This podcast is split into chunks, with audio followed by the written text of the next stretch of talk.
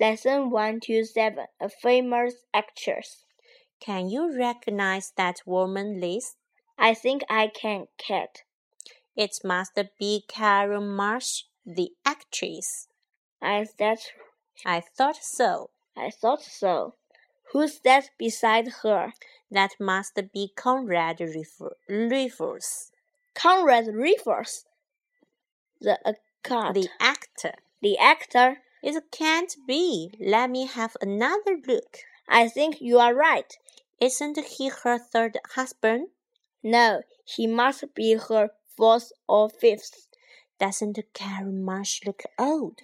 She does, doesn't she? I read she's 29. But she must be at At least 40. I'm sure she is.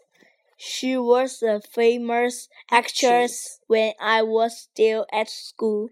That was a long time ago, wasn't it? Not that long ago. I'm not more than 29 myself.